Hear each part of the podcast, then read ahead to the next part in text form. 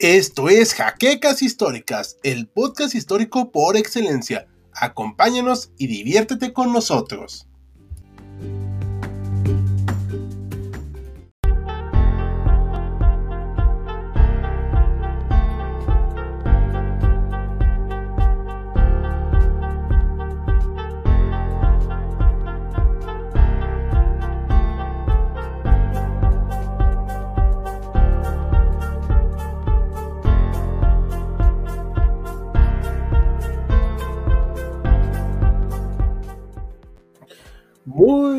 Noches a todos los historiadores que nos acompañan en esta húmeda transmisión, porque pues estamos en un clima un poquito raro aquí en la Ciudad de México, casi todos somos de Chilangolandia o Ciudad de México para los que son extranjeros. Bienvenidos todos a esta transmisión en vivo de la Guerra de las Malvinas, donde hablaremos de este pues, muy polémico tema.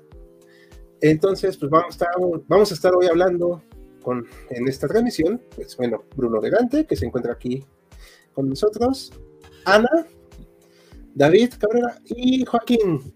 Eh, antes de empezar a transmitir, pues bueno, primero anuncios parroquiales. Si necesitan alguna petición para eh, futuros videos, pueden hacerlo a través de Patreon, apoyándonos de esa manera. Y a partir del próximo mes tendremos stickers para que ustedes puedan apoyar al canal y obtener algo a cambio. Eso les agradecemos mucho. Y también que se suscriban a HC Historiando Contigo, que es donde estamos subiendo canal ahorita. Pronto tendremos nuevas sorpresas aquí dentro del canal de HC Historia Contemporánea. O sea, no se preocupen, seguimos teniendo. Y bueno, esto es una petición muy importante. Todo va a ser con respeto. Podemos entender que hay posiciones contrarias, podemos entender que hay cuestiones contrarias, pero si a partir de la semana pasada que noté algunos comentarios un poco hirientes, no se van a permitir en el en vivo y cualquier falta de respeto a las personas que están aquí exponiendo, pues será ignorada. ¿Vale? Dicho eso, pues vamos a dar algunos saluditos en vivo. Ya estamos esperando más al doctor Mariano. Pero bueno, vamos a empezar. Eh, aquí Raúl Uber, las Malvinas serán siempre argentinas. Pues bueno. Hola, Dinocrack. Dice esto igual. Dale que ocho minutos está ya. Bueno, ya está, ya pasaron los ocho minutos. Lenguaje, exacto. Cero fanfic, aquí con su emoticon. Llegué más rápido que los alemanes a París y pues yo creo que sí. Maximiliano Larrañaga, saludos a todo el equipo. Saludos, Max, qué bueno que nos acompañes esta noche. Está un poquito indispuesto Max esta noche, pero pues ahora sí que estamos, está aquí con nosotros en alma. Y vamos a seguir. Ahora sí, de temprano, Jan Jaimes, muchas gracias. Hoy no está Esaú Jaimes, que también está apuradón. Simón y Crack. Buenas noches, Sergio Lugo, muchas gracias por siempre sintonizarnos. Buenas Cero Fix y buenas noches también a Kevin Eduardo. Buenas noches a Amadeus, que nos manda saludos a todo el equipo. ¿Cómo estamos? Pues bien, ¿cómo están todos, chicos? Bien, bien. Buenas noches, Amadeus, bienvenido. Muy bien. Es que, es que Bruno tiene una un vocerrón que pues, así nos intimida.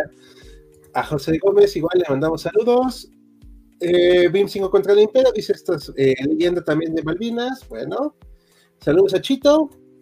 Este tema es complicado, sí. Saludos a cordiales que se armen los golpes, ¿no es cierto? Dark Carlos, me gusta tu me gusta mucho. Perro Fino también, saludos. Saludos Isaías, acá desde Argentina, donde digo una vez, si es Falklands, es Falklands, si es Malvinas, es Malvinas. Son saludables, gente. Vale, muchas gracias. Te apoyamos en eso. Llega tiempo, perro fino, se pondrá interesante. Alejandro, buenas noches. Tampoco pasaríamos mensajes que exalten a los compañeros argentinos. Merecen respeto también, ¿vale? Así que comentamos eso. Es hora de hacer funas.jpg.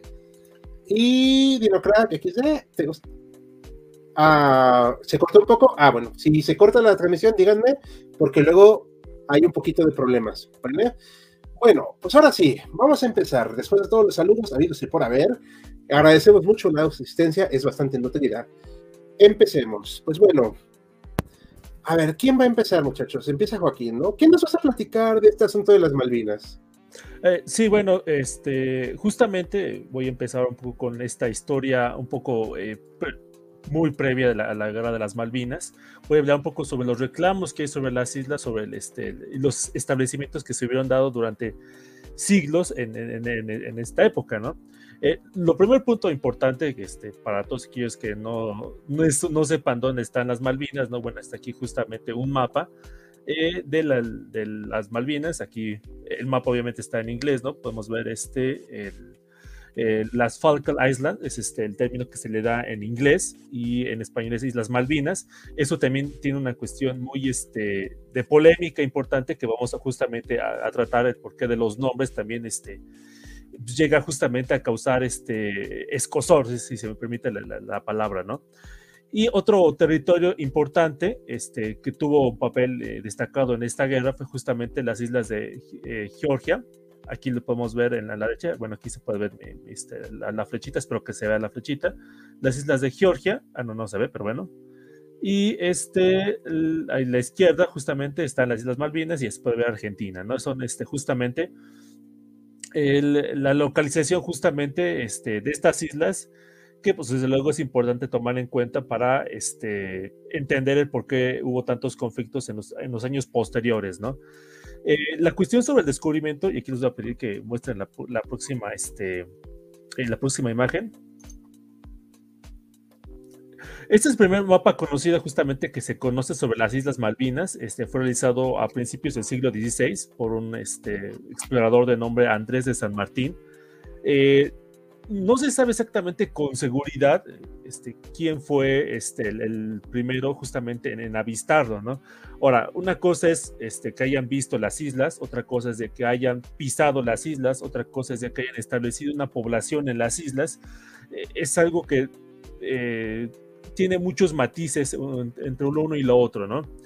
Pero podemos saber que ya en, el siglo XVI ya la, gente, bueno, no la gente, pero sí los exploradores que llegaban a cruzar por, la, por esa zona, muchos de ellos ya habían llegado este, a, verlas, ¿no?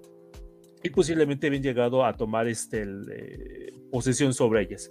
Justamente los primeros en reclamar este, su posesión sobre esas islas es el Imperio Español, que recordemos, siglo XVI es justamente la, época de pleno auge del, siglo español. Todo esto, eh, sobre todo lo hacen en relación a este Tratado de las Tordesillas que se firmó entre España, Portugal y con este, la venia del Papa, en el que justamente se trazaba una línea imaginaria, ¿no? En la que todos los territorios que están al, oriente de esa línea pertenecen a Portugal y los que están al occidente pertenecen a España. Bueno, las Islas Malvinas están justamente al, este, al occidente, al oeste de, esa isla de, las Tordesillas, y por lo tanto se consideraba que era este territorio este, español, ¿no? Eh, sin embargo, este, el primer este, asentamiento conocido de, la época, bueno, que, que, se, que se sabe pues, con relativa este, seguridad, ya estamos hablando en el siglo XVIII, el este, capitán Luis Antoine de Bougainville, se, se, considera justamente el primer colonizador de la isla. Se habrán dado cuenta por el nombre de que es este francés, no es español, ¿no? él, estableció justamente, eh, hay dos islas este, grandes, este, en, las Malvinas, vamos a ver otro, mapa, este, que justamente, ah, justamente aquí, este, este mapa, obviamente este mapa no es un mapa topográfico exacto, este ya es este, el fin del siglo XVIII, ¿no? Este, la isla este, oriental, la isla de la Soledad, este, justamente se estableció el primer establecimiento de este eh, grupo francés y fue, fue gracias a este grupo que se estableció a principios justamente a, media, a principios del siglo XVIII por Francia que se le dio el nombre de las Islas Malvinas. ¿Por qué? Porque la mayor parte de, este, de estos exploradores, este, de estos navegantes, venían de una ciudad al norte de Francia llamada Saint-Malo. El gentilicio de, este, de Saint-Malo es este, el, eh, eh, eh, Le Moulins, no estoy seguro que lo haya pronunciado de, forma correcta, ¿no? Pero obviamente este, se traduce justamente como, este, se tradujo como Islas Malvinas, ¿no? De Le Moulins a Islas Malvinas. Y por el otro lado, este, las Falklands, este, fue porque en, justamente un poquito antes, en, en esa época, este, un, un, este, un capitán inglés que no fue una colonia, simplemente desembarcó este, pues, le dio justamente el nombre este, de, Falklands, porque era el nombre de, su patrón, ¿no? O de, su este, este, patrocinador, por así decirlo, fue el que le dio justamente el, nombre de, Falklands, ¿no? Ahora, este mapa es muy importante, es este, el mapa del Virreinato del Río de la Plata, fue fundado a finales del siglo XVIII como una forma de organizar de una mejor manera los territorios españoles en Sudamérica, ¿no? Todos estos territorios que, que se pueden ver aquí en distintos colores, este, son eh, lo que en ese entonces era considerado en la provincia del virreinato, el, virreinato del Río de la Plata, ¿no? Lo que está delimitado en negro es lo que efectivamente ya se convirtió en Argentina, ¿no? Como podemos ver, este, se suele considerar que es el, virreinato del Río de la Plata el, este, el antecedente directo de Argentina, ¿no? Pero hay que tomar en cuenta que no es exacto, ¿no? O sea, como podemos ver, para empezar está Uruguay, está buena parte de Paraguay, incluso Bolivia, incluso una parte de Chile, formaba parte justamente de la provincia del Río de la Plata, ¿no? Y aquí pueden ver algunas este, áreas del mapa que están en un color gris claro, que eran territorios este, indígenas que si bien ya habían sido eh, más o menos explorados por este, los españoles en tiempo atrás, pues realmente no habían establecido una posición este, fija, ¿no? Eran este, pues, territorios prácticamente indígenas, ¿no? Este, que, que, no estaban sometidos a la corona española, ¿no? Esto fue lo que se independizó a principios del siglo este, XIX, ¿no? Ahorita no voy a hablar justamente de, toda esa historia de, este, del siglo XIX, este, de la independencia argentina, pero sí quiero hacer una eh, énfasis importante. Argentina no nació automáticamente cuando se dio el fin de la guerra contra los españoles, ¿no? Se convirtió en un primer lugar lo que se conoce como las provincias este, del, Río de la Plata, las provincias unidas del Río de la Plata, que aunque se suele considerar que son el antecedente directo de Argentina, no son exactamente Argentina, ¿no? Y ahí sí va a haber este, un problema. Y eso también es cuestión importante que se va a retomar posteriormente sobre por qué hay tanta este, disputa sobre la referencia de las islas, ¿no? El primer gobernador que fue nombrado este, desde Buenos Aires, o bueno, desde las provincias del Río de la Plata, es este señor llamado Luis Bernet.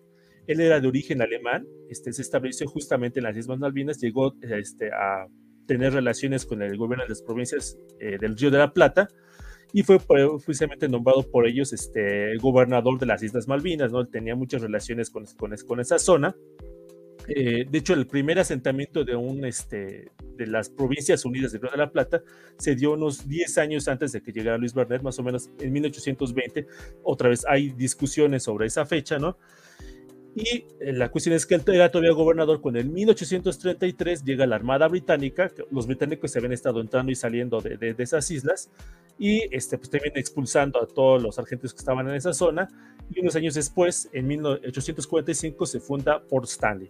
Y así permaneció este, las islas durante pues, prácticamente un siglo, hasta que ya a los años 60 del siglo XX, en la época justamente en la que este, acaba también la Segunda Guerra Mundial, Inglaterra, aunque está parte del bando de los vencedores, ha acabado muy debilitada, empieza justamente a perder su imperio, su imperio marítimo a lo largo de todo el mundo, ¿no?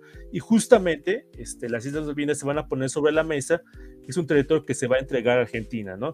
Sin embargo, hay un grupo que está totalmente opuesto a que se entregue las Malvinas a Argentina, y ese grupo eran los pobladores de las Malvinas, ¿no? Los llamados Kelpers.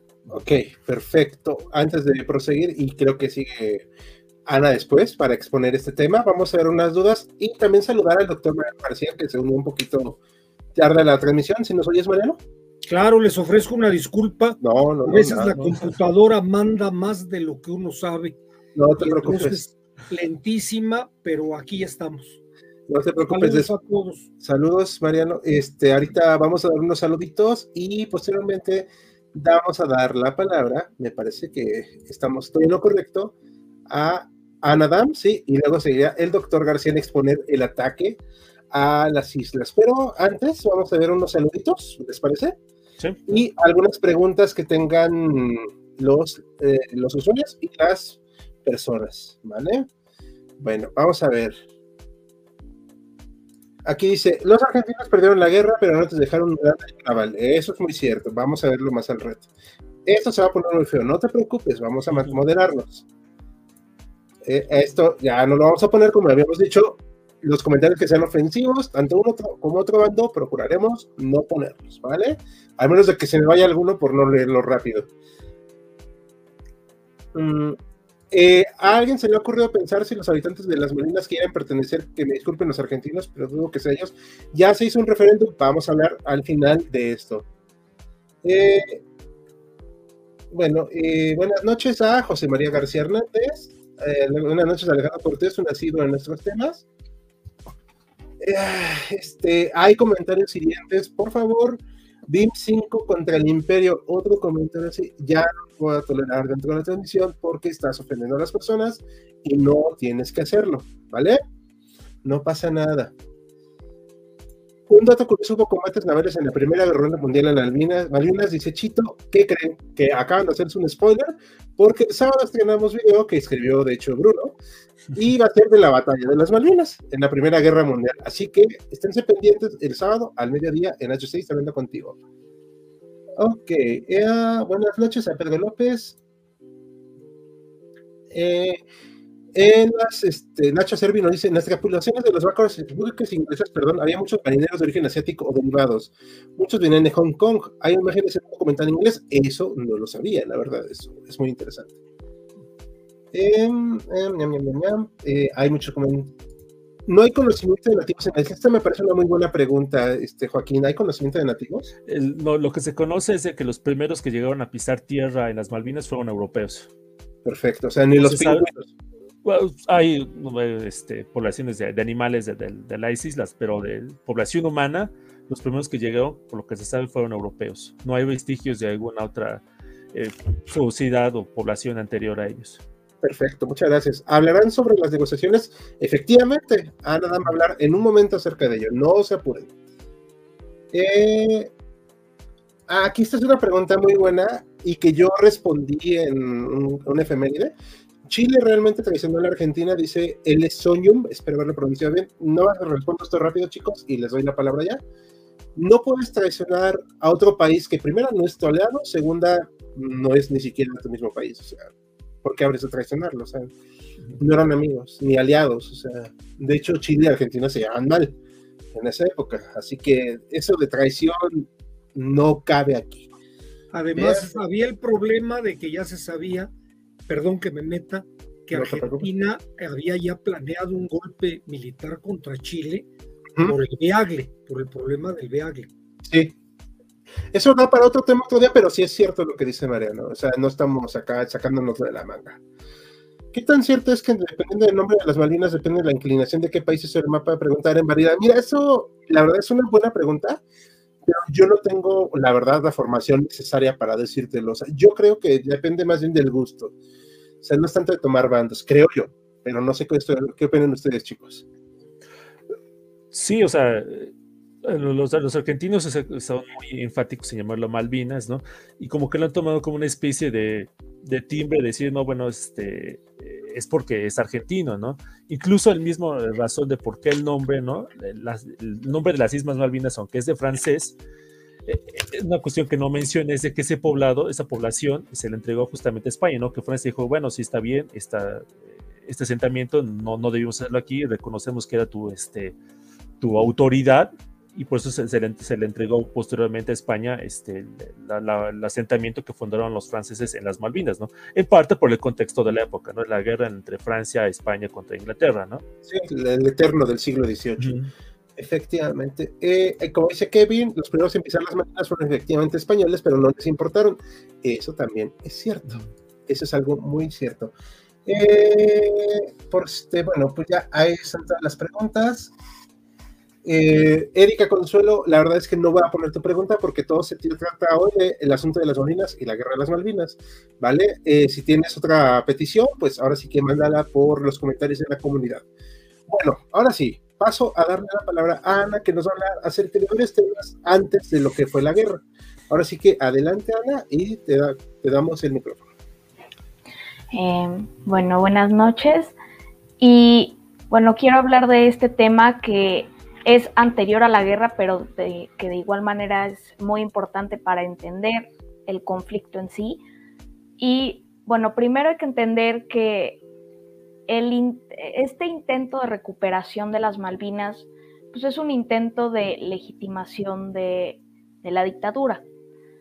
Porque en ese momento a principios de 1981, ¿qué es lo que estaba pasando? Pues el país eh, pues estaba había entrado en una crisis económica muy importante, había una inflación altísima y que además em, no que, eh, y que además había un malestar social bastante importante y pues y qué, y qué pasa eh, cómo entra esta idea de querer intentar recuperar las Malvinas pues entra cuando eh, con eh, este personaje que es Leopoldo Fortunato Galtieri, que él reemplaza, a Roberto Viola, bueno, lo saca del poder, y qué es lo que pasa.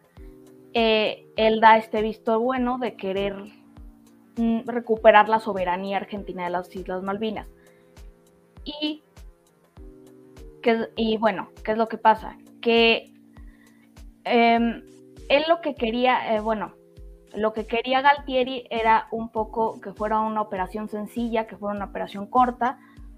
Y pues bueno, y digo, y además hay que tener en cuenta que hubo diálogo, primero hubo negociación, primero entró por la opción de la, de la diplomacia, eh, entre, bueno, y hubo negociaciones entre Argentina y Gran Bretaña, para intentar resolver esta disputa por la soberanía de las Islas Malvinas.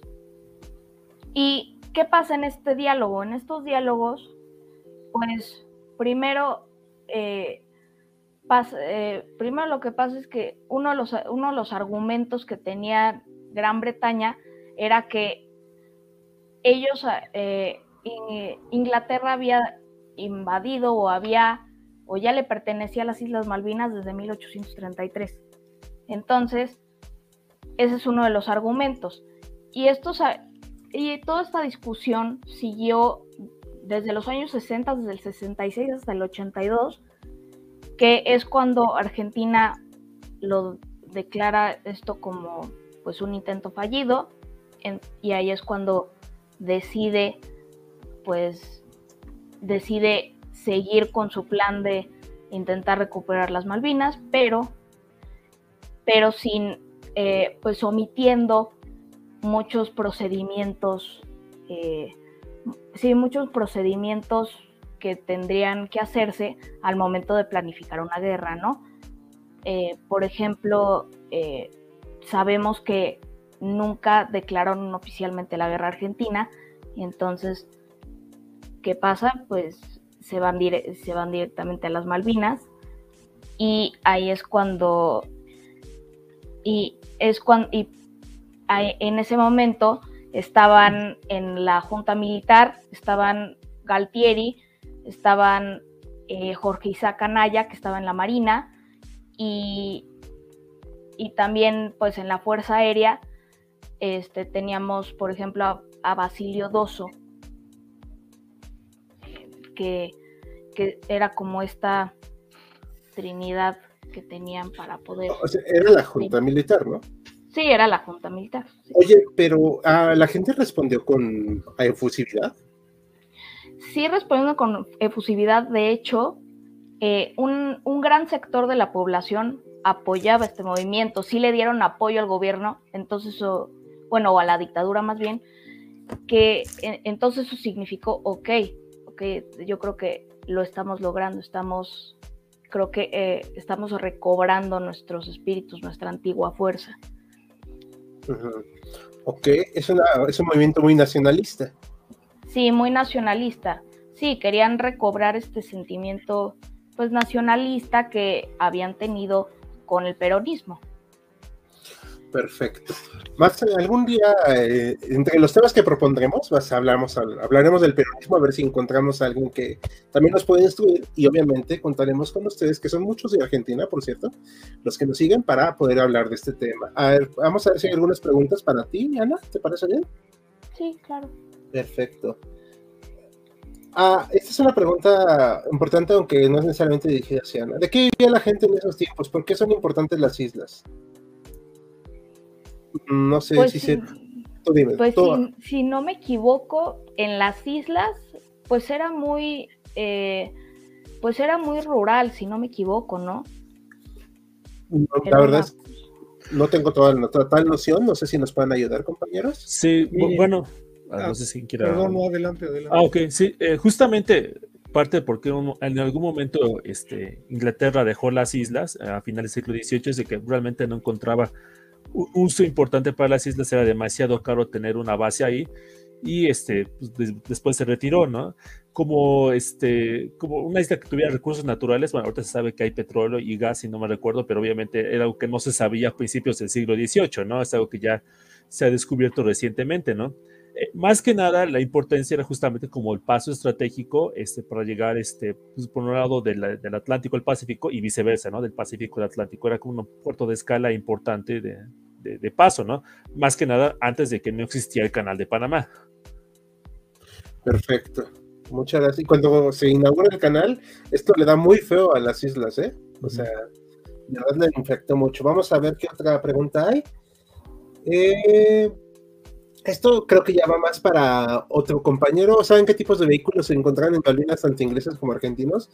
Yo la verdad no tengo ese dato, no sé si alguno de ustedes lo tenga, pero la podemos poner para más adelante, ¿no? Creo que le toca a otro compañero hablar de eso.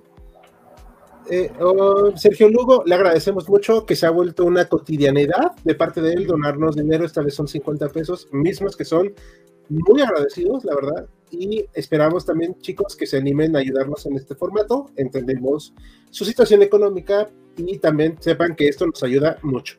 De pesito en pesito se llena el cántaro. Eh, las no, perdón, me trabé, disculpe. ¿Las Malvinas importaban antes del intento de conquista argentino? ¿Era realmente los argentinos? A ver, Ana, ¿nos puede responder eso? Em, las Malvinas importaban antes de esto, pues real, digo, realmente lo que, lo que puedo decir es que, pues antes, antes de este intento, pues realmente yo creo que no importaban mucho porque no sabían muy bien qué hacer con ellas. Porque de nuevo, habían estado en negociaciones desde, desde los años 60, desde el 66, ya estaban en negociaciones con Gran Bretaña y no sabían qué hacer con ellas. Entonces, eh, yo creo que antes de esto, yo creo que tampoco tenían una importancia demasiado demasiado, gran, demasiado grande como ya lo fue en, en, este, en este periodo propiamente ya que es cuando empieza el conflicto por las Malvinas. Perdón, este, pasó una ambulancia, no se escuchó, no interrumpió nada. un, un, detalle es que a unas cuadras de mi casa se pasó algo. Este, esto ya acabamos de responderle a un fanfic que hablamos de las reuniones, lo acaba de responder Ana, así que, pues bueno, queda respondida esa pregunta. La importancia de estas islas me parece muy importante radica más que nada porque es la zona del lecho marino que abarca su territorio de Argentina. Eso es cierto, eso no se niega. Eh, aquí nos comentan de los vehículos. Eh, por parte de Argentina estaban los Panar AML-90 y los británicos los Scorpion. Ok, muchas gracias por el dato, eh, la verdad es que no sabíamos. Ok, que sustituyeron las grandes embarcaciones en luchas radios. Ah, ok. Existe una teoría que dice que USA, eh, UK, apoyado por USA, incitaron a causar la guerra. No, para nada. Esto es totalmente falso. O sea, no voy a defender aquí a doña Maggie Thatcher, porque no tengo por qué defenderla, pero tampoco se trata de eh, fomentar bulos. No hay, no, no, hay ningún tipo de evidencia de eso, y aquí, perdón si me estoy metiendo con alguno de esos temas, pero de hecho Estados Unidos no quería que Inglaterra, bueno, el Reino Unido fuera a la guerra, porque no le interesaba mucho ese tema así. De hecho, querían negociar, pero pues doña Maggie no se dejó. Hola, ¿por qué no hay un invitado argentino? Debo decirles que cuando... Eh, pues mira, eh, es un buen eh, punto, que por qué no hay alguien argentino. Bueno, primero, pues porque no conocemos a argentinos. Ese es el primer punto. Y segundo, porque pues la verdad están ahorita estamos organizándonos todos y pues como somos historiadores, todos los que estamos aquí presentes, de un servidor a el doctor Mariano, pues podemos hablar un poquito de este tema desde el punto de vista histórico.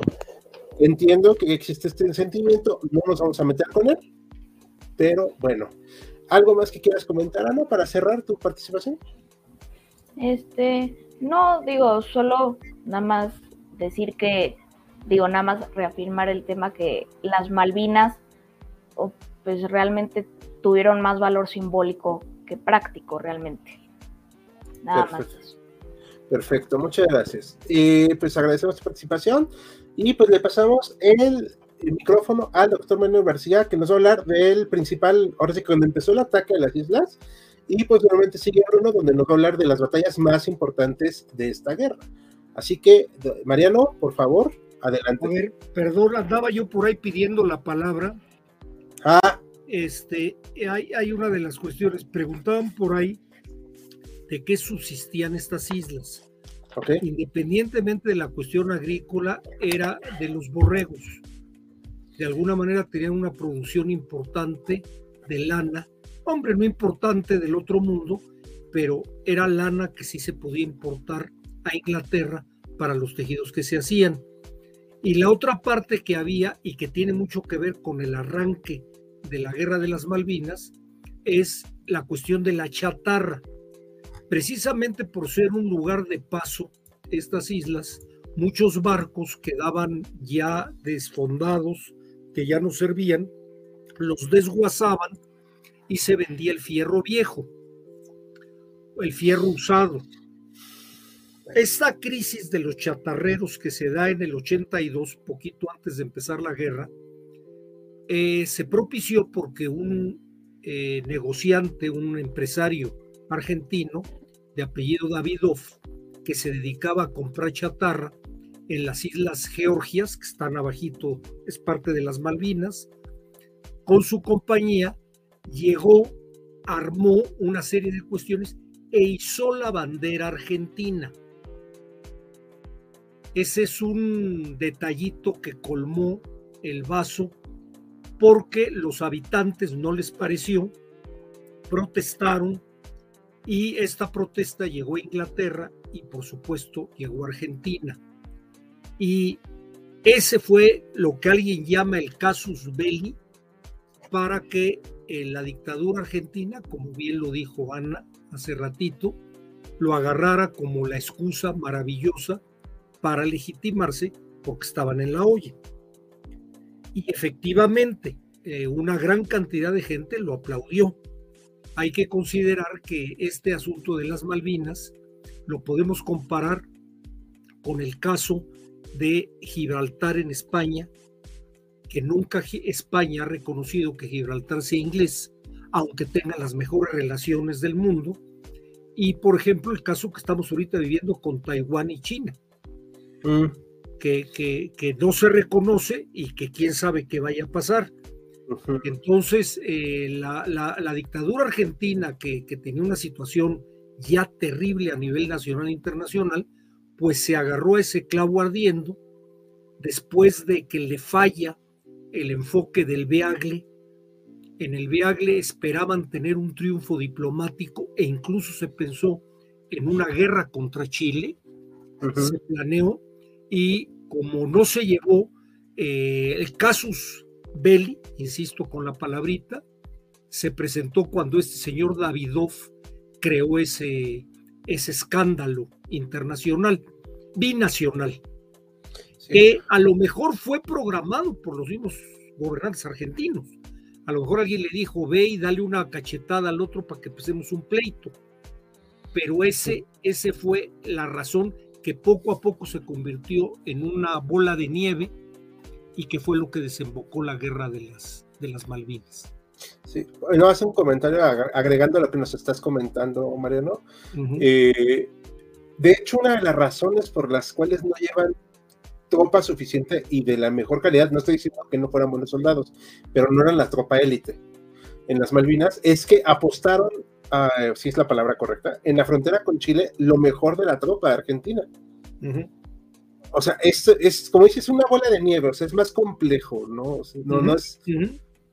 nos explicaba Ana que pues son varias cosas las que llevan a este punto y eventualmente lo de Chile también juega un este, papel importante. Ahorita que decían lo de Chile que traicionó a Argentina, ¿cómo vas a traicionar a un país que está a punto de querer invadirte? O sea, no, no va por ahí, pero bueno. No era tanto que lo que quisiera invadir a Chile, lo que pensaban es tomar por, por a las armas todo lo que era esta zona del Beagle, lo cual obviamente podía desatar una reacción militar de Chile. Claro. Pero eso no se llegó a cuajar. Ahora, lo que tú dices, eh, y lo dijiste hace rato, se esperaba en esta guerra un golpe rápido. Un golpe rápido que incluso dejara este, destanteados a los ingleses y tuvieran que sentarse a negociar. A veces las guerras, las guerras después de la Segunda Guerra Mundial, se convirtieron mucho en guerras de posiciones. No es esta guerra donde yo quiero destruir al enemigo. Ejemplos sobran. Tenemos el caso de, Corea, tenemos el caso de Vietnam. Entonces, no se logra realmente llegar a ganar una guerra. ¿Qué es lo que buscaban? Forzar a Inglaterra a que negociara con el hecho consumado. Y les falló el cálculo. Y además de que les falló el cálculo, efectivamente, no estaban preparados para la guerra. Y otra cuestión, además de no estar preparado, el ejército argentino sufría una gravísima corrupción porque a los soldados que mandaron no les llegaban ni los uniformes, ni los alimentos, ni los armamentos, ni el parque que realmente necesitaban para hacer frente a un ejército profesional y probado como era el inglés. Para, para las Malvinas mandaron a reclutas del servicio militar y acompañados con algunos militares, pero eran conscriptos, era gente civil que estaba haciendo el servicio militar. Entonces, claro, confiaron que no iba a pasar nada, que, que Gran Bretaña no le iba a importar y Gran Bretaña pues sí lo tomó como una, una afrenta porque también le hubiera afectado la imagen al gobierno de Margaret Thatcher. El decir, me, me, volaron en mis narices una parte del imperio británico, ¿no? Sí, Entonces creo que fue una mala jugada. Todas las guerras se piensa, cualquier pleito, uno piensa que lo va a ganar y que lo va a ganar rápido. Por eso se avienta al pleito. Y esta fue una medida muy audaz. Por ahí alguien decía que nunca le declararon la guerra a, pues hubieran sido muy tontos de declarársela. El chiste era el factor sorpresa. Sí, fue Ana la que nos comentaba eso. La excusa, la excusa fue precisamente esta protección que le tenían que dar a ese comerciante que estaba eh, izando la bandera en, en, las Malvinas y eso fue lo que hicieron que se desplazara. Yo creo que el 90% de las causas fue el desastre que tenía la dictadura militar argentina, la quisieron subsanar con un golpe demagógico, que sí en un momento dado a mucha gente en Argentina y con razón, ¿no? Porque tal vez históricamente sí le asista la razón argentina sobre las Islas Malvinas, no lo dudo, pero este, no esperaban la mala organización de la guerra, etcétera, ¿no? De cuestiones que tenía que haber. Sí, sí creo yo, en mi opinión, esta es mi opinión, nada más, ¿ok? O sea, creo que le pegaron a un animal herido, pero este animal herido respondió. O sea, aunque ya estaba muy mal el ejército británico, eso no quiere decir que no puedan dar, aunque sea un último coletazo de poder. Mira, este, yo, vaya, no, no tengo yo eh, este, elementos para decir qué tan mal británico, pero yo creo que era muy, muy, muy superior a Argentina. Ese, cometió, muchos, errores también. Si echan cuentas, tuvo muchos muertos. Eh, Inglaterra, este, además les hundieron el, el, destructor, este, el portaaviones. No, fue el destructor, creo que no. Este, eh, este el destructor. El invincible, ¿no? El, invencible, ¿no? Creo que sí. ahorita podemos corroborar eso. Fue con un cohete escocés. Excelente que lo tumbaron. Entonces, este. Ana, ahorita te damos la palabra. Pero bueno, en fin, ese es, eso es lo que yo ahorita de entrada pudiera decir. No sé si hay algún comentario para seguirle con, lo que es propiamente la guerra. Eh, ese tema ya lo va a abordar también más este Bruno. Y ah, por favor, invitamos a que nos eh, ayudes también, obviamente, este, para, para que nos, no nos atropellemos. Pero Ana quería comentar algo antes de pasar a las preguntas. Sí, es rapidísimo y es que también, a pesar de que Gran Bretaña no, no estaba en su mejor momento, vaya, Pues tampoco, tampoco se contó con el hecho de que hubiera, de que tuvieran un gran apoyo internacional y sobre todo de Estados Unidos. Entonces, eso, eso es algo con lo que tampoco contaron. Algo que creo que no, no han comentado ninguno, y no es nada malo, solo lo comento como anécdota. Según yo, prácticamente ningún país latinoamericano, salvo Perú, apoyó a Argentina. Sí, es, tengo entendido que, es, que fue únicamente el caso de Perú. Sí, por favor, corríjanme si me equivoco, o sea, porque soy una persona ignorante y puedo equivocarme, ¿ok? O sea, no pasa nada. Pero o sea, de que estoy 100% seguro es México que no se atrevió a decir nada. Tiene suficientes problemas. 82. Sí, ya con eso. Sí, no, este, para los que no sepan, compañeros que son de Argentina, México está en bancarrota, entonces no se iban a meter en eso. La peor crisis en años que habíamos tenido en materia económica. Sí, así que estaba pesado. Eh, vamos a ver si. Ah, es el destructor. Aquí me están comentando. Eh, a ver, voy a ver, ¿eh? eh GG Gartia. Es el Sheffield. Muchas gracias, Gartia, de verdad. estábamos con la duda. Ahora sí que ya lo tenemos aclarado. Ay, este, voy a poner este comentario, pero es para ya este, darle, ahora sí que, cranky a eso. A ver, aquí tal señor Putin que dice que la OTAN y no sé qué fueron cómplices de Chile para invadir las Malvinas. No sé, o sea, eso es. Ya dejemos de hablar de la OTAN, perdón. Ha estado toda la semana ese tema en el canal. Que si la OTAN acá, o sea, ya parece la OTAN más poderoso que Dios. O sea, por favor, no todos la OTAN. Ya dejemos ese tema de lado. Pero Alejandro Cadena está haciendo una pregunta muy interesante respecto a la OTAN y quiero responderle de manera muy adecuada. ¿Por qué la OTAN no reaccionó? Bueno, pues porque realmente estaba en el sur y esto es del Atlántico Norte. Entonces ahí fue cuando dijeron, no, no tenemos por qué intervenir. Y, bueno, de hecho creo que Inglaterra no pidió ayuda, porque una de las cláusulas es de que el país atacado tiene que pedir ayuda, ¿no? Y obviamente Inglaterra pues era como una especie de orgullo personal. A lo mejor tampoco le iban a, este, aceptar ese, ah, no, sí, claro, ¿cómo vamos a ayudarte a, este, a luchar en contra de los argentinos, no? Sí. Voy a, este, gracias, voy a bloquear a un usuario, esto sí lo estoy anunciando porque hace puro spam y no lo podemos admitir y ya estuvo suave ese tipo de eh, problemas que nos pueden meter con YouTube, ¿vale? Entonces, saludos desde Argentina, nos dice, ay, eh, perdón, desde Argentina, García. Muchas gracias, García. De verdad, este, sí nos gustaría tener más gente de otros países, pero bueno, por cuestiones de tiempo y organización no siempre se puede, pero tomamos muy en cuenta lo que nos comentaste. Ah, aquí hay un comentario en portugués, Malinas Argentinas, Ezequiel es Venezuela, Belice es Guatemala. Bueno, Belice es un país, entonces yo creo que ya no se va a poder. Eh, entonces, vamos a ver. Eh, Mike Ruiz, eh, eh, entendemos su sugerencia. Un próximo directo puede ser Guerra Afgano-Soviética. Ah, recuerden que pueden votar por los live, ¿ok?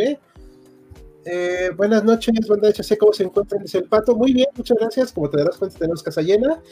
Y son preguntas así muy esporádicas. Ya comentan acá de, este, de diferentes temas. Hay mitos de mercenarios de Estados Unidos que pelearon las Malinas por Argentina. Yo no tengo noticias de eso. Eh, ¿Ustedes tienen noticias de eso? Yo no. Yo sabía de los Gurkas, pero que también hay como muchas este, pues, historias que se cuentan sobre los Gurkas, estos temibles guerreros de élite del Nepal, que se rumorea de si se pelearon contra los argentinos, que si llegaban a decapitar a argentinos o a degollar. Está ahí el debate. Pero, pero los de Nepal, pero estos Gurkas pertenecen al ejército británico. Sí, sí, sí. O sea, no, es el caso de los mercenarios. Estos sí son un elemento de élite del ejército británico. Y temibles, por cierto, es muy cierto eso. Sí. Órale, no sabía ese detalle. La verdad que bueno que me están instruyendo de esto porque no lo conocía. Pero bueno, siempre se aprende algo nuevo. Eh, Mariano, pues si te parece bien que nos des la introducción de cómo empieza la guerra para darle la palabra a Bruno, para que nos digas cómo fue el desembarco y cómo... Pues el desembarco es en varios puntos. El desembarco son, son varias islas entra en varios puntos, pero se concentra en lo que es lo que luego le llamaron Puerto Argentino, que es la capital de las Islas Malvinas, el centro administrativo. Y prácticamente no tuvieron resistencia. O sea, eso lo planearon muy bien. Entonces, realmente eh, la entrada de los soldados a las Malvinas fue sin problema. Eh, hombre, hubo algunos balazos y hubo alguna cuestión, pero, nada de broncas. Y fueron en varias partes, en las Islas Georgias, en lo que es la central de las Malvinas y el objetivo militar, allí eh, hay un señor de apellido, un general de apellido Menéndez, que este, había sido gobernador de Tucumán durante la dictadura argentina y él se queda de gobernador, militar de las Islas Malvinas. Y lo que se ponen es a pensar en la defensa, porque obviamente sabían que era factible que viniera una, reacción inglesa. Pero esa defensa estuvo muy mal planeada porque dentro de su estrategia ellos no creyeron que Inglaterra reaccionara como reaccionó. Inglaterra reaccionó de manera muy rápida y muy violenta. Eh, Argentina tenía, tenía eh, un elemento militar importante con sus aviones, con su aviación. Y Argentina podía, que no lo hizo, podía haber atacado a la flota británica cuando venía de camino. El camino de la flota británica de varias partes venía y estaba monitoreado. Tardaron una semana o semana y media en llegar a las Malvinas. Entonces con, los aviones podían haberla atacado, podían haber hecho algo. No hicieron nada. Confiaron en que iba a estar la negociación. Y déjenme decirle que ahí sí Estados Unidos estuvo en medio de la negociación, tratando de convencer a Argentina de que se echara para atrás y también tratando de convencer a Margaret Thatcher de que se echara para atrás y que dejara las cosas en paz y de que se fueran a un arbitraje internacional. Jugando a dos bandos. Exactamente, pero sí intervino. Estados Unidos estuvo muy metido y Chile estuvo metidísimo. Chile le dio eh, todo el apoyo de telecomunicaciones a la flota inglesa.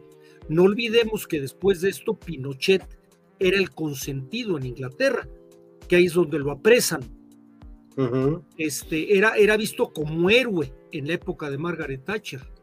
Entonces, no, no, no está tan limpia la jugada de Estados Unidos. Pero yo ahí insisto, a nivel estrategia militar, la defensa fue fatal además el clima fue terrible, no lo tuvieron en cuenta. O sea, ya la planeación para la guerra, la planeación para el descontón fue muy buena, pero la planeación para una guerra no estaban preparados, estaban condenados a perder como perdieron, perdieron en tres patadas. Sí, sí, de hecho, y también eh, pues no estaba tan fuerte el ejército británico, insisto, no se trata de echar flores a lo, a lo loco, pero sí reconocer las limitantes de uno y otro bando, ¿no? Aquí vemos esta portada, le comentaba a los chicos, nada más antes de dar la palabra a Bruno, me encanta esta de Empire Strikes Back, porque pues, yo soy muy fan de Star Wars, y la verdad es que me parece muy simbólica de ese todavía menguante, pero un fuerte poderío británico en el mar. Y pues bueno. Habían pasado dos años de la película. ah, exacto, sí, cierto. Estaba fresquito. Sí, sí, pero quedó muy para siempre esa, esa, esa frase. Pero bueno, ahora sí, le damos la palabra a Bruno para que nos platique de estas cosas, algunas batallas rápidamente, de cómo se desarrollaron. Claro.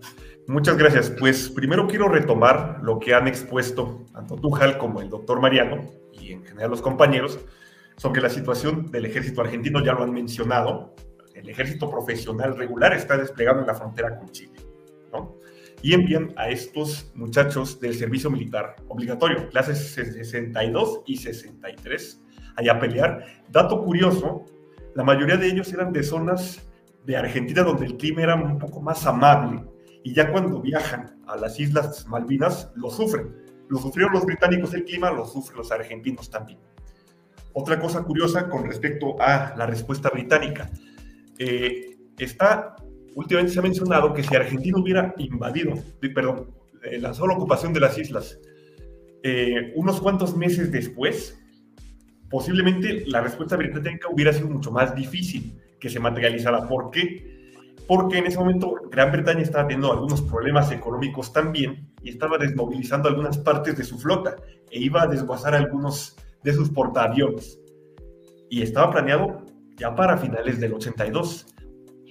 Por diversas razones no se hace. Entonces ocurrió lo que ocurrió. Vamos a ver qué ocurre. ¿Y cómo son los enfrentamientos? Primero quiero hablar rapidísimo de que tenemos Inglaterra, la antigua reina de los mares, que va a tener bastantes problemas. Hay mucha batalla, entre comillas, naval, que es más bien aire naval, porque, reitero, Inglaterra, potencia marítima, Argentina tiene una flota, pero no es tan fuerte como la británica. De hecho, no hay enfrentamientos así barco contra barco, sino avión contra barco. Tenemos el hundimiento del Belgrano, catastrófico, 2 de mayo, 300 y pico marinos argentinos muertos. Luego los propios argentinos se vengan con el hundimiento del Sheffield unos días después, que también es un descalabro importante. Dato curioso, las pérdidas británicas en la guerra en cuestión de barcos no se recordaban desde la primera guerra, desde la segunda guerra mundial. O sea, es la resistencia argentina va a ser encarnizada, en algunos puntos va a ser bastante ineficaz, pero sí le va a dar problemas a los propios británicos. Dicho esto, vámonos a las cuestiones de operaciones en tierra. La mayor parte de las batallas libradas en las Malvinas se libran entre finales de mayo y principios de junio. La primera operación es el desembarco de San Carlos, que ya los... Por cierto, paréntesis, ¿cuáles son las fuerzas enfrentadas? Por lado británico tenemos a los Royal Marines, eh, marines reales, tenemos ejército terrestre, los guardias escoceses y galeses, y tenemos escuadrones de paracaidistas. Y en el plano argentino tenemos a regulares eh, de infantería terrestre y marinos, infantería naval de Argentina. Dicho esto, vámonos con el desembarco de San Carlos. El desembarco de San Carlos, como bien ha dicho el, el doctor Mariano, defender las Malvinas para los argentinos era complicado, porque no dominan el mar y el dominio del aire está disputado. Las tropas han sido desplegadas, sí, pero tenemos una extensión importante de territorio y en cualquier punto se puede desembarcar. No sabían bien a qué atenerse. Entonces dijeron, vamos a esperar. Los británicos dicen, desembarcamos en San Carlos. La resistencia por parte de la infantería argentina no es fuerte en ese punto, pero si la aviación ahí ocasionan estragos entre los barcos que llevan suministros. Vámonos a las siguientes batallas. La siguiente. En total podemos contar ocho enfrentamientos. Este, la gran mayoría se libran alrededor de la capital de Malvinas, Port Stanley o Puerto Argentino, según la perspectiva. ¿Por qué? Porque el objetivo primordial de los británicos es desembarcar cerca de Port Stanley y ocuparlo rápido. Si ocupas la capital, ganas la guerra. La única excepción es justamente esta batalla, la de Goose Green, o este, la pradera de los gansos, que es muy curioso. ¿Por qué? Porque se da por motivos más políticos y estratégicos que para ganar rápido la guerra. Porque Goose Green está situado a varios kilómetros al sur de Puerto Argentino por Stanley. ¿Y por qué? Porque a la par que se realiza el desembarco el 21 de mayo del 82 en San, en San Carlos, al otro lado, en Soledad, la isla de Soledad, se da otro desembarco cerca del Monte Kent, que es el mayor monte de las islas. Pone que el plan original, llegar al Monte Kent, desplegar artillería ahí y bombardear las posiciones argentinas. Problemas logísticos británicos. No se avanza tan rápidamente como se puede, como se quiere. Y para colmo, la aviación argentina siempre activa hunde un barco de suministros, el Conveyor, el Atlantic Conveyor. Y eso retrasa la operación. Para ese momento, Thatcher y su gobierno está muy nervioso porque las cosas van avanzando muy lento. Dicen, necesitamos una victoria rápida, pegarle a los argentinos. O sea, para que el público británico no empiece a cuestionar por qué hemos desplegado tropas en un punto perdido del mapa. Y entonces se dice, ataquen Goose Green. ¿Por qué? Porque ahí hay concentración importante de tropas argentinas y dos, hay bases aéreas, desde donde nos están bombardeando y atacando nuestras rutas de suministro. ¿Qué ocurre? Se hace el ataque. La batalla de Goose Green ocurre a finales de mayo, el, entre los días 28 y 29. Perdón, sí, 28 y 29. Y es durísima. ¿Por qué? Porque los argentinos, está bien, son conscriptos, hay algunos que no están bien equipados, pero resisten, se atrincheran con fuerza. En Darwin y Goose las bajas son bastante altas. De hecho, un oficial británico pierde la vida al lanzar un ataque directo contra un nido de ametralladoras. También un oficial argentino, eh, Esteves se apellidaba, pierde también la vida. Finalmente, después de horas, los argentinos terminan deponiendo las armas, pero los británicos tienen un sabor muy agridulce. Dicen, si hubiéramos ocupado Mont Kent cuando hubiéramos podido, hubiéramos podido bombardear a placer las fuerzas argentinas y no nos habrían ofrecido tanta resistencia. Nos costaron 20 bajas. Los argentinos pierden 47 hombres. Ok. Oye, ¿te puedo interrumpir un momento? Sí, claro. Eh, ¿Qué pregunta acá Sergio Lugo, que nos donativo? Muchas gracias, Sergio. Van a hablar del mítico bombardeo de los bombarderos B. Víctor Vulcan, creo que es, y Valent al aeropuerto de las Malvinas. ¿Vas a mencionarlo? Eso, ok, lo mencioné pasada, es de los bombardeos que se dan ya en la parte final de la guerra para específicamente dirigidos contra bases eh, y lugares donde se eh, almacenan armas y municiones. Es decir, si los argentinos ya de por sí tenían problemas con su aprovisionamiento de armas, que también los británicos, por cierto, con este bombardeo que se hace, eh, que supuestamente es milimétricamente calculado para evitar pérdidas civiles, dificulta aún más la resistencia en Port Stanley, Puerto Argentino, y se lleva a cabo con estos bombarderos que justamente ha mencionado el usuario. ¿Qué otras batallas? Wireless Reach es la última que se libra, es la que se libra el 14 de junio. Igual, alrededor, estas ya son alrededor de Port Stanley, Puerto Argentino.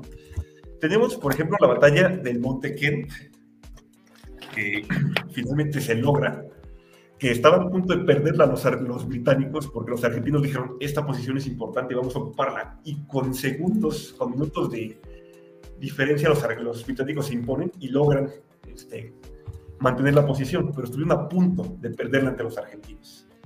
¿Cuál más? Tenemos la ya mencionada de Goose Green, tenemos ya justamente las alrededor del puerto Stanley, Monte Longdon, Monte Dos Hermanas, Monte Harry. Todas ellas son durísimas. Los argentinos están bien atrincherados y en la mayor parte de las veces les toca librar batallas frente a fuerzas británicas un poco superiores, pero aún así los mantienen a raya durante horas. Dato curioso, los británicos se les llega a acabar el parque, entonces tienen que, de los rifles argentinos que usaban similares, FM semiautomáticos automáticos, tomar los cartuchos y también de las ametralladoras, porque de verdad la situación logística para los británicos era tan complicada. Sí. Tenían que recurrir a eso. Finalmente. Ajá. Perdón, no, no, no, perdón, termina, termina, termina. Rapidísimo concluyo. Pese a la resistencia de los argentinos, finalmente los británicos se imponen. Las bajas, vuelvo a decir, son más al bando argentino, pero para los británicos no es fácil. Y ellos dicen, y si uno escucha los testimonios, lo verá, dicen, pelearon muy bien. Pese a que tenían recursos limitados, pelearon bien. O sea, desalojábamos una trinchera de argentinos y kilómetros adelante teníamos que eliminar otro nudo de resistencia. Mis respetos, dice un veterano. Perfecto. Sí, la verdad que no estamos tomando posición con nadie. Se están reconociendo ambos bandos y pues agradecemos mucho esta parte. Eh, bueno, por cuestiones de tiempo ya no vamos a estar viendo tantas preguntas. Está muy nutrido el chat. Si tienen preguntas, por favor, luego déjenlas en los comentarios y con mucho gusto las iremos respondiendo pero tenemos que acelerar el paso porque aunque ha de exponer David y se me hace muy injusto no darle la palabra, así que nada más déjame exponer rapidísimo en menos de cinco minutos lo que pasó con la tropa argentina eh, en la ocupación, ¿vale? ¿Te parece bien, David? Vale, muy bien, pues muchas gracias. Ya hasta se puso su toallita de, eh, para aguantar. Muy bien. Bueno, vamos a, voy a comentar rápidamente esto. La tropa argentina, al momento de ocupar las islas, pues obviamente toma presa a las personas que podrían contrariarlas. No hay asesinatos masivos de personas, eso también, o sea, no vamos a decir cosas que no pasaron o que no se reportan, pero sí hubo, obviamente, pues presos que no tenían por qué estar presos porque pues, eran eh, civiles indefensos, la mayoría, y como dijo Mariano, pues criaban ovejas, o sea, realmente dudo que hubiera una oveja de destrucción masiva, ¿no? Pero bueno este, entiendo que pues, una cuestión militar. impusieron el peso sobre la libra argentina, digo, perdón, la libra esterlina, una disculpa, pero pues, en 74 días no vas a cambiar el sistema económico de una región, o sea, quisieron cambiar también o impusieron la, el cambio de días en la en las estrellalidades, o sea que en lugar que condujeran por la derecha, que era por la izquierda, o viceversa, perdón, o sea, el cambio de días, o sea, no el estilo inglés, al estilo, digamos, tradicional que conocemos nosotros, y con cierta amenaza de que pues no se iba a tolerar que hicieran, que fueran en sentido contrario, ¿no? También no se pues bueno, no se toleraba intentos de sabotaje, pero los habitantes sí dieron inteligencia a los británicos en cuanto llegaron. Compraron este, postales, aquí vemos a unos soldados comprando postales en las islas. No sé si las llevaron de recuerdo, eso yo ignoro cualquier cosa que haya pasado con ellos. Pero se comportaron de manera mm, decente en general, ¿ok? O sea, no hubo grandes atracos ni nada. Sí hubo algunos incidentes, no se va a negar tampoco. Hubo un acto, por ejemplo, que estuvo muy curioso, que defecaron en escuelas y estuvieron lanzando las heces en las paredes y todo. O es un poco escatológico, pero pues pasó, ¿no? O sea, tenemos ese reporte. Y eso tal vez sería lo más grave, aunque curiosamente sí saquearon también algunos que otros y también tropa inglesa, o sea, tampoco los vamos a dejar indemnes ante esto, si lo hicieron. Y aunque la invasión y obviamente hubo muertos civiles, que fueron tres civiles este, de las islas, pero padecieron tanto la ocupación argentina como la, este, la parte británica, porque pues no eran cinco soldados, eran miles. Entonces la infraestructura de las islas no daba para atender a todos. Eso lo padecieron un poquito. Pero bueno, este es mi aporte o sea, realmente como conclusión de mi parte, no hubo graves problemas con los argentinos, tampoco les aplaudieron, pero pues ahí está, se queda como anécdota, o sea, no, no hubo mayores pormenores. Pero pues bueno, vamos a cerrar la participación con David, que es su primer enemigo, así que sean amables, equipo y público, que con él, y nos vas a hablar de la rendición y lo que pasó después, ¿no? Sí, eh, buenas noches. Les voy a hablar principalmente pues de todas estas consecuencias que, que desencadena todos estos eventos que, ya hemos estado analizando. Eh, la primera, después de la derrota ya del 14 de junio, después de esa batalla feroz, pues es eh, que se disuelve la Junta Militar. La Junta Militar que está en el poder desde, el 76, después del golpe de Estado. renuncia Leopoldo Fortunato Galtieri, me encanta ese apellido, me encanta también el nombre Leopoldo. Eh, se queda en el mando Reinaldo Vignone, no sé si se pronuncia así, me suena bastante italiano el, apellido. Y eh, al morir prácticamente la junta militar, muere eh, la dictadura, pero tiene que pasar todavía un periodo de tiempo, una transición con el mandato de Reinaldo hacia la democracia. Eh, se disuelve prácticamente en el 22 de junio del 82. Ah, él eh, dirige todavía el país hasta diciembre del 83, que, eh, marca la transición hacia la democracia. Y para entender qué pasa, cuál es la consecuencia de esta guerra, pues se tiene que pensar también en tres ejes. Lo que pasa en Argentina, lo que pasa en Inglaterra y lo que pasa en las Malvinas. En la Argentina es este paso de la dictadura hacia la democracia, hacia el regreso a la democracia, el prestigio de sus Fuerzas Armadas pues decae. Es, es una junta militar que, que valientemente, por decirse, o, algunos dirán absurdamente, reta a Inglaterra, les dice en, su discurso, eh, en el discurso de Galtieri, eh, les dice, si van a venir, que vengan, les presentaremos batalla. Si presentaron batalla, si vinieron, sin embargo fueron derrotados. Las Fuerzas Armadas pierden este prestigio que habían ganado durante la época militar, menos las Fuerzas Aéreas, que todavía tienen bastante, bastante eh, buen apego con la población. Después, eh, como hay un periodo bastante sólido con, con, los, con los nuevos dirigentes del país, no se pueden firmar inmediatamente los tratados de paz, la rendición como tal de la Argentina. Tiene que pasar hasta 1990 cuando en Madrid se hace una, una, reunión entre los delegados argentinos e ingleses y se llega a un acuerdo en febrero de 1990 para eh, establecer eh, las condiciones de, de, lo que ganaría prácticamente como el vencedor Inglaterra. Se le hacen concesiones eh, prácticamente de la posesión sobre las Malvinas, los artículos que se firman extienden las libertades sobre las islas, permiten un comercio más favorable para los europeos, expresan el deseo de estrechar amistad con Argentina, pero pues esta amistad es un control prácticamente sobre los asuntos eh, militares, también de, paso y de comercio. Eh, la economía eh, pesquera de la zona favorece principalmente a los ingleses. Los acuerdos de Madrid pues dieron derecho de ocupación y de explotación sin limitaciones a los británicos. Después, en diciembre de 1990, también se firma un nuevo tratado en Londres que es complementario a este de Madrid, eh, que es sobre promoción y protección de inversiones.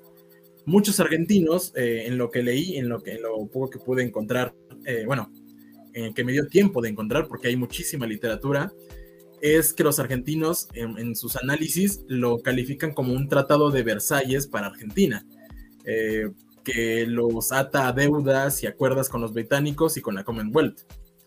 entre todas estas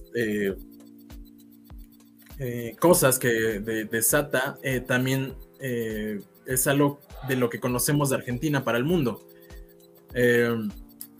Viene una pequeña venganza apenas cuatro años después en forma de balón, en forma de mundial con Maradona. Maradona se convierte prácticamente en este dios, también se, la iglesia maradoniana, debido al partido que disputa en contra de Inglaterra en los cuartos de final aquí en el Estadio Azteca, en, México, en la Ciudad de México, el entonces Distrito Federal, cuando en esa picardía que él después dice que les robó la cartera a los ingleses, mete ese, ese gol con la mano eh, y después les mete el gol más hermoso de los mundiales, según lo, clasifican muchos aficionados, y, Argentina elimina a Inglaterra 2 a 1. Eh, Diego se convierte en este hito de la, de la cultura argentina porque les devuelve parte del orgullo.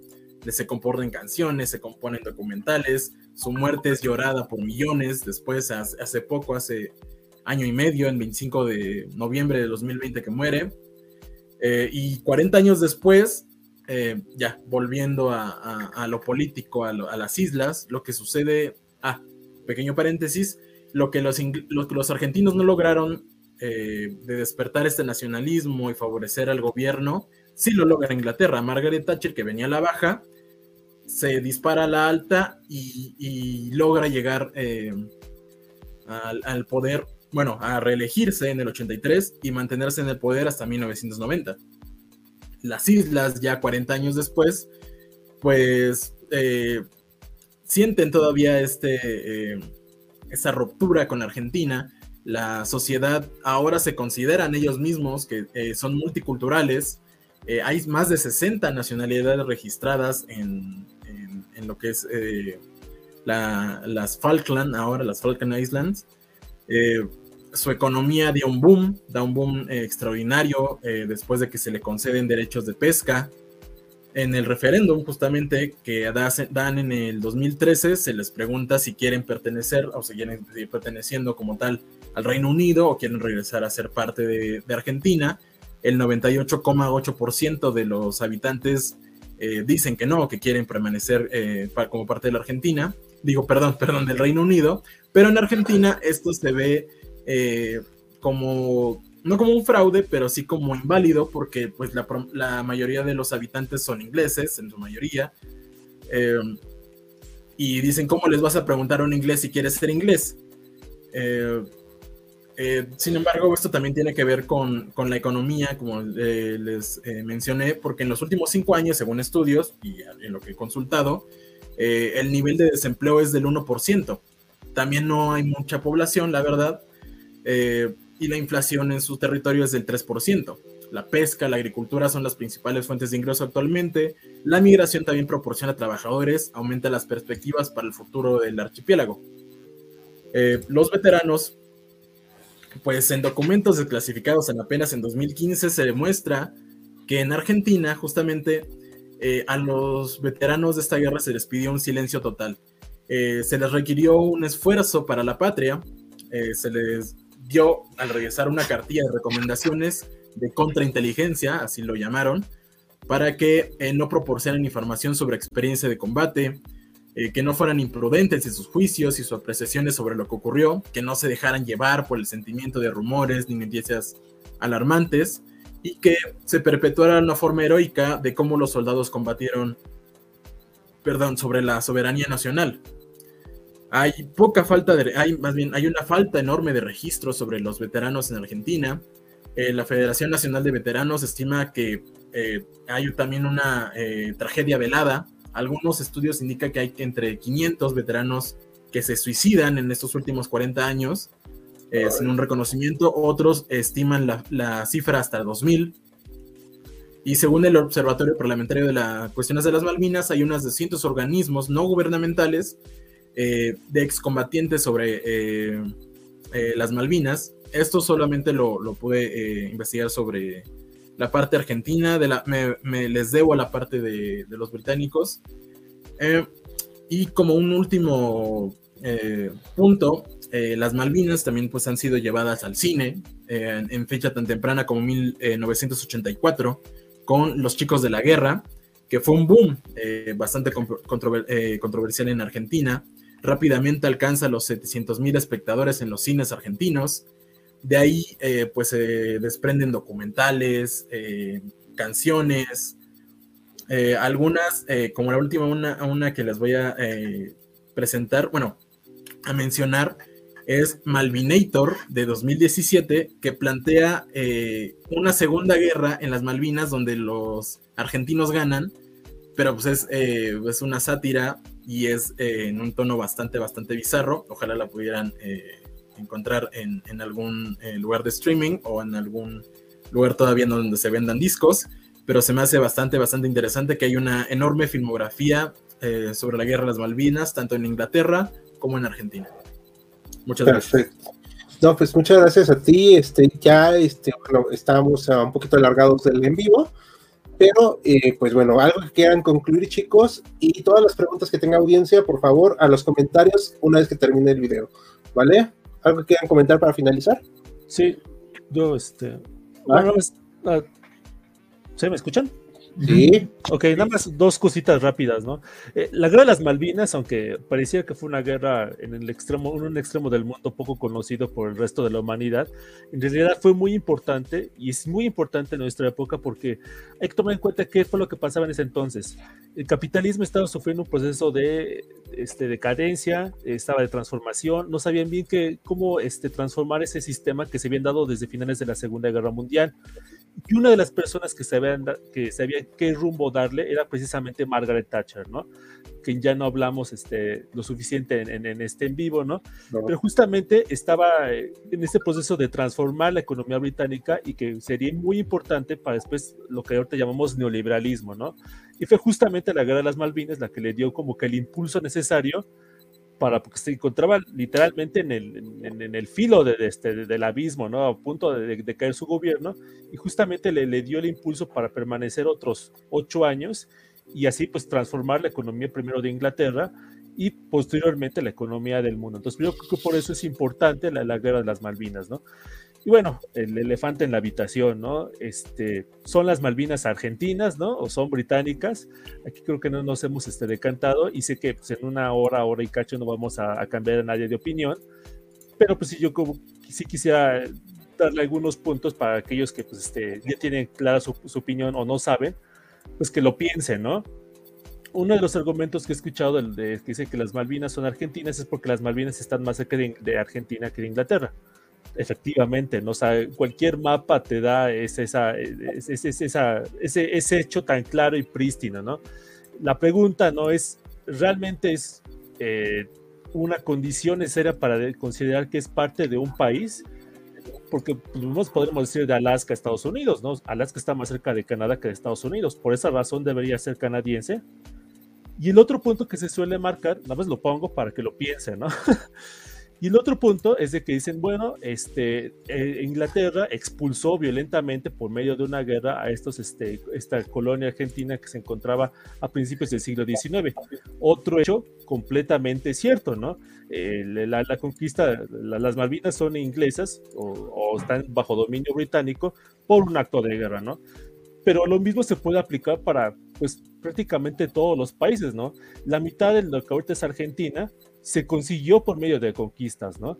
Lo que son los territorios indígenas, buena parte este, del norte del país se le quitó a Paraguay en la guerra de la Triple Alianza. Entonces hay que ponernos a pensar, ¿por qué las Malvinas sí son argentinas por un acto de anexión de guerra y por qué otros este, territorios que conquistaron a indígenas y a países vecinos pues son legalmente argentinas, ¿no? Entonces es como que eh, no es para convencerlos, sino para que lo piensen, este, pues, ustedes, nuestro, grupo y pues los demás espectadores. Eh, por favor, chicos, los que están de Argentina, no vayan a venir a quemarnos. Solamente es una opinión y como tal, pues hay que respetar.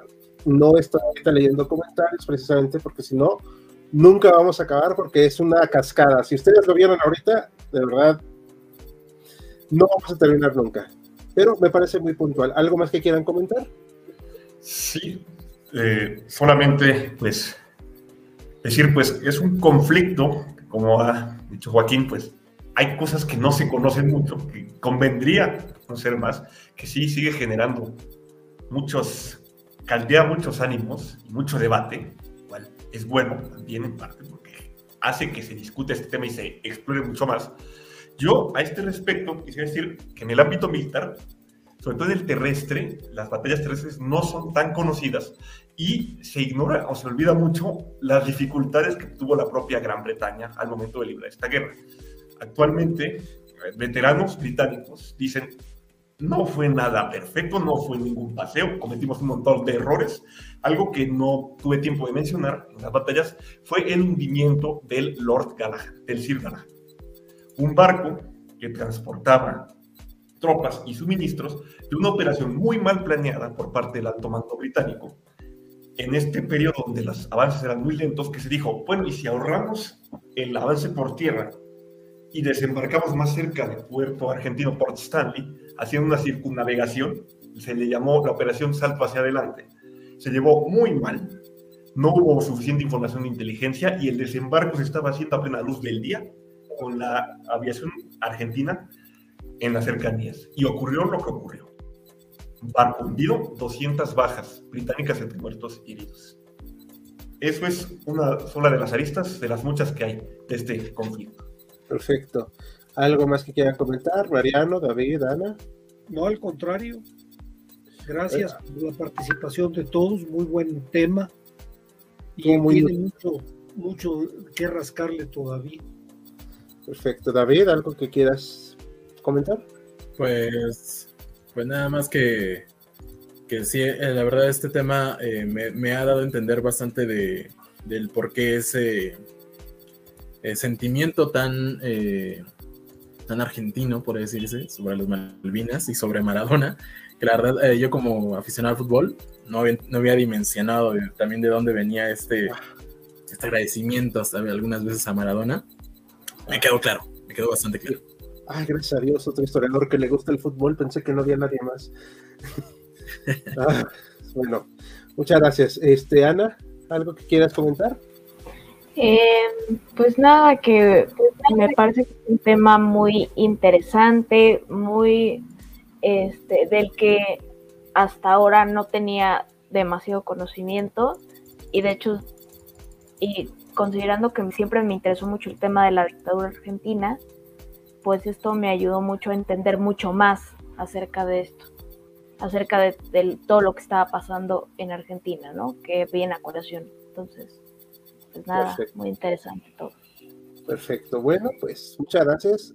Y pues a nombre de todo el equipo de HC Historia Contemporánea, estamos pues, finalizando este en vivo. Muchas gracias por sus comentarios. Por favor, déjenos en la zona de comentarios, valga la redundancia, para poder responder sus dudas. Yo soy Hal y nos vemos el próximo jueves en otro live. Mañana hay votación para un nuevo live.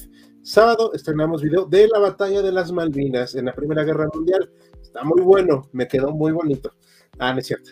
Le quedó muy bonito el guion a Bruno, pero la edición pues me quedó chistosilla, muy bonita. Entonces, pues bueno, buenas noches, que descansen, nos vemos en la siguiente transmisión. Hasta la próxima.